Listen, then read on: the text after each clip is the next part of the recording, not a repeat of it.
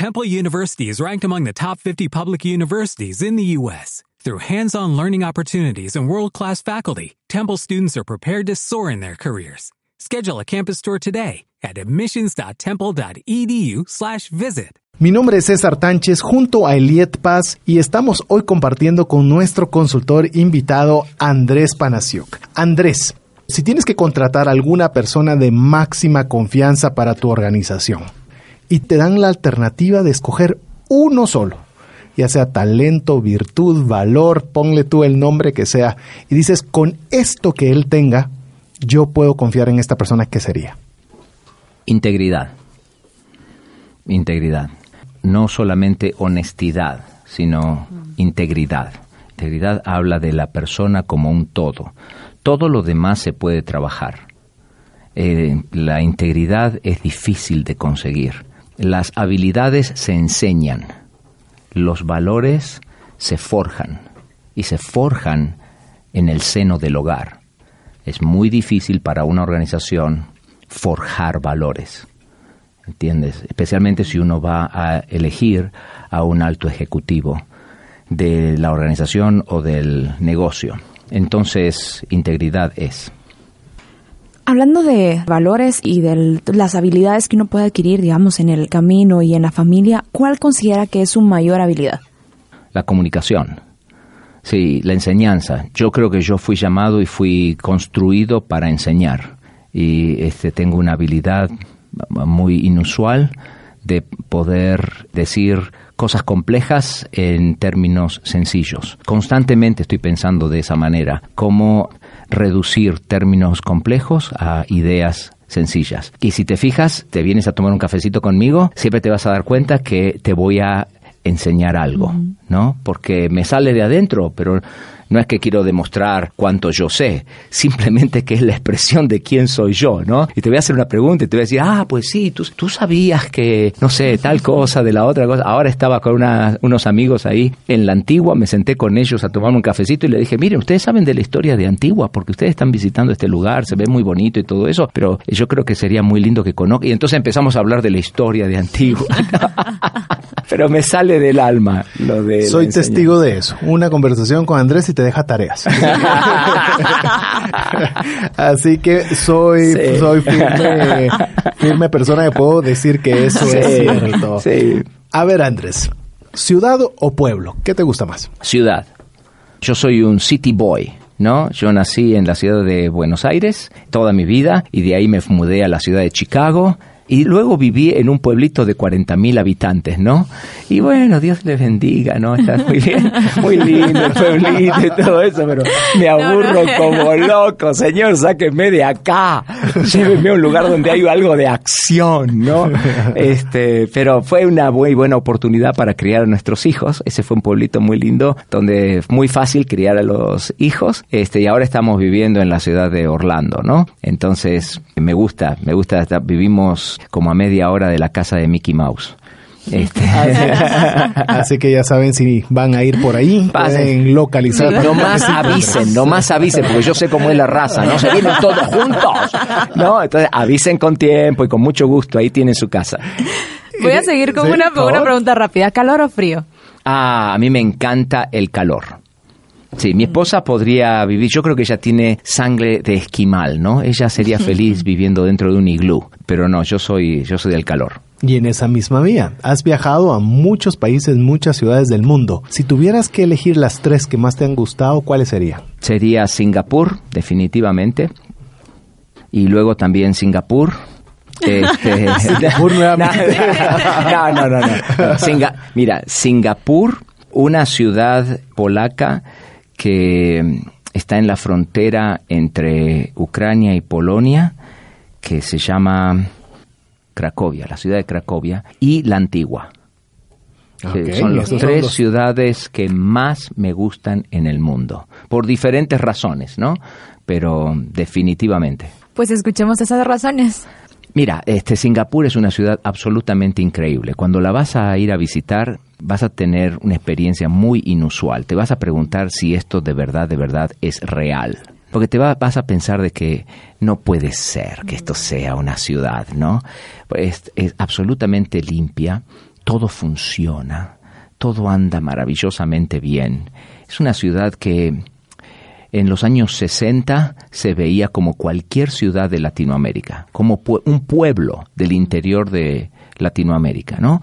Podía haber sido Singapur, podía haber sido Quesaltenango, por ejemplo, o podía haber sido la ciudad de Mendoza en Argentina, ¿no? O Rosario. Podría ser una ciudad del interior de nuestro país.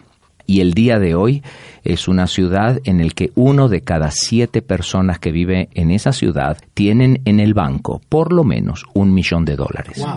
Entonces han pasado del el fondo del tercer mundo al tope del primer mundo en 50 años. Entonces es realmente es una ciudad realmente impresionante. Cracovia es una ciudad bella bella, pero de lo más bello que hay en Europa. Es tan bella, tan bella, la llamaban la ciudad de las luces. Fue fundada por allí por los años 700, por allí, ¿no? Y es tan bella, pero tan bella, tan bella, que cuando los alemanes en la Segunda Guerra Mundial fueron a invadir Rusia, no pasaron por Cracovia para no estropearla. Y cuando los rusos vinieron de vuelta atacando a los alemanes para reconquistar Europa, tampoco pasaron por Cracovia. En Cracovia no cayó ni una bomba porque nadie la quería dañar. Entonces es una ciudad, pero realmente de otro mundo. Hermosa, hermosa. Yo viviría allí, si no fueran que hablan polaco y no entiendo nada de polaco. y lo mismo con Antigua. Antigua es una ciudad inspiracional. Es una ciudad hermosa, bella. Cada vez que vamos allí con mi esposa, nosotros nos quedaríamos allí a vivir en la antigua. Me encanta la forma en la que la ciudad está construida. Es una ciudad que se siente como del siglo XVI, pero a pesar de que se siente como el siglo XVI, tiene tecnología del siglo XXI, ¿no? Así es. Este, y esa mezcla hecha tan pero tan bien. Realmente es de lo mejor que yo he visto en el continente latinoamericano y alrededor del mundo. Realmente ustedes han tenido gente que saben o supieron ¿no? lo que estaban haciendo con Antigua y es un orgullo para no solamente para Guatemala, sino para todo nuestro continente. Así que esas son las tres ciudades que Andrés tendría que escoger, habiendo conocido ya tres millones de kilómetros, ¿eh? Más de tres millones de kilómetros recorridos. Así que Andrés, me parece genial. De hecho, ya eh, anoté en mi listado de, como le llaman los americanos, mi bucket list. Ya tengo dos, porque Antigua recurro bastante rápido, porque también soy un apasionado de Antigua Guatemala. ¿Qué hace Andrés Panasiuk diariamente para su crecimiento personal? Mira, yo hago varias cosas, ¿no? Leo y leo bastante. Leo continuamente y me pongo al tanto de qué es lo que está pasando en el mundo. Tengo un tiempo, tengo un programa en mi, en mi teléfono que me ayuda a leer la Biblia en un año. Entonces yo comienzo mi día muchas veces, o lo termino, si no lo puedo hacer al principio, al final, con esas lecturas. La otra cosa que hago es que me informo de qué es lo que está pasando alrededor del mundo. La otra es que veo videos, muchos, de cosas que me interesan. Ahora hay una gran cantidad de videos disponibles, videos educativos en YouTube que te ayudan a entender cosas.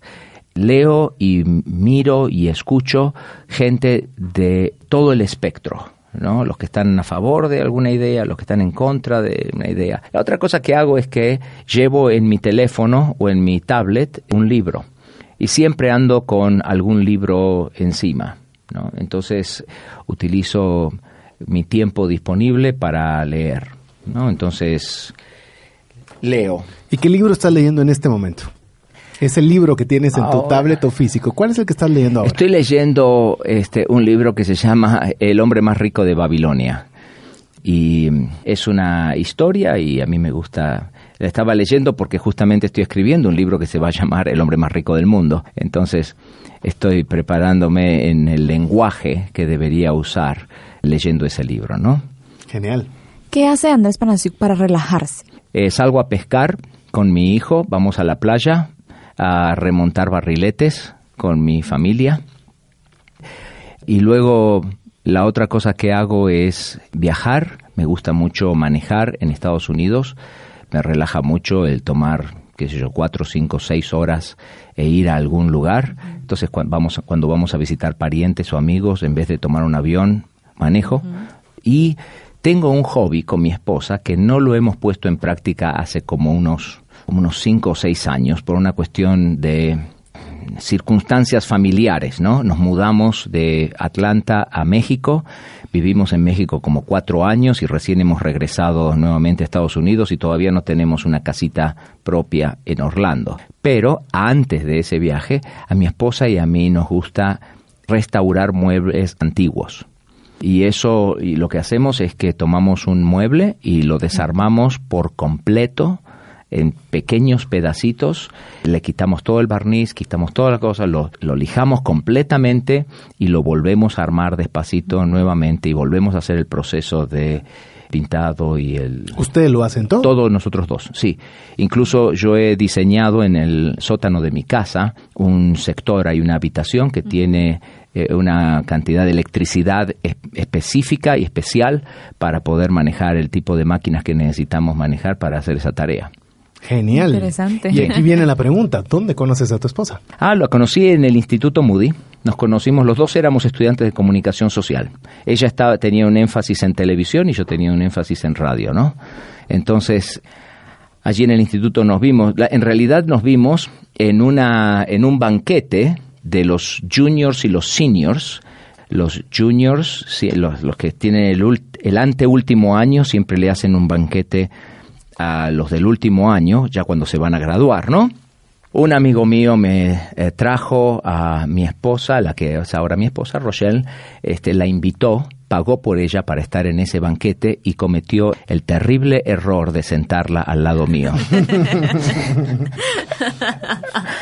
Sí, entonces perdió, perdió, perdió. No, yo cuando, cuando sentó esos dos ojos azules al lado mío, yo digo, Dios mío, no, yo me voy a perder acá. No sé lo que pasó esa noche en el banquete, porque lo único que podía ver era la, la chica que tenía al lado mío, ¿no? Pero entonces es toda una historia eso de cómo la conocí, cómo hice los arreglos para poder salir con ella, ¿no? Pero así la conocí, la conocí en el Instituto Moody, la conocí en un banquete en el que otro pagó para que ella se sentara al lado mío. Una muy buena inversión. ¿Qué te parece?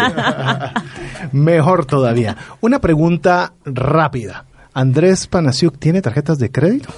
No, yo tengo tarjetas de débito. Incluso yo opero con tarjetas de débito en mi organización también. Si tenemos el dinero, estamos, lo usamos y si no tenemos el dinero, pues no. Ok, ni siquiera como un instrumento de pago no son utilizadas las tarjetas de crédito en tu organización. No, no, nosotros no. Ok, perfecto. Así que ah, estamos en este momento disfrutando y como bien lo ha dicho Andrés, aprendiendo de pues todos estos consejos que a través de su historia de vida podemos nosotros aprender y animarnos a buscar esa característica que nos mencionaba Andrés, que creo que es muy importante repetirla, integridad. Porque la integridad es el todo realmente de una persona y si nosotros buscamos ser una persona íntegra, seguramente nuestras finanzas, nuestra vida personal, todo a nuestro alrededor va a cambiar para bien.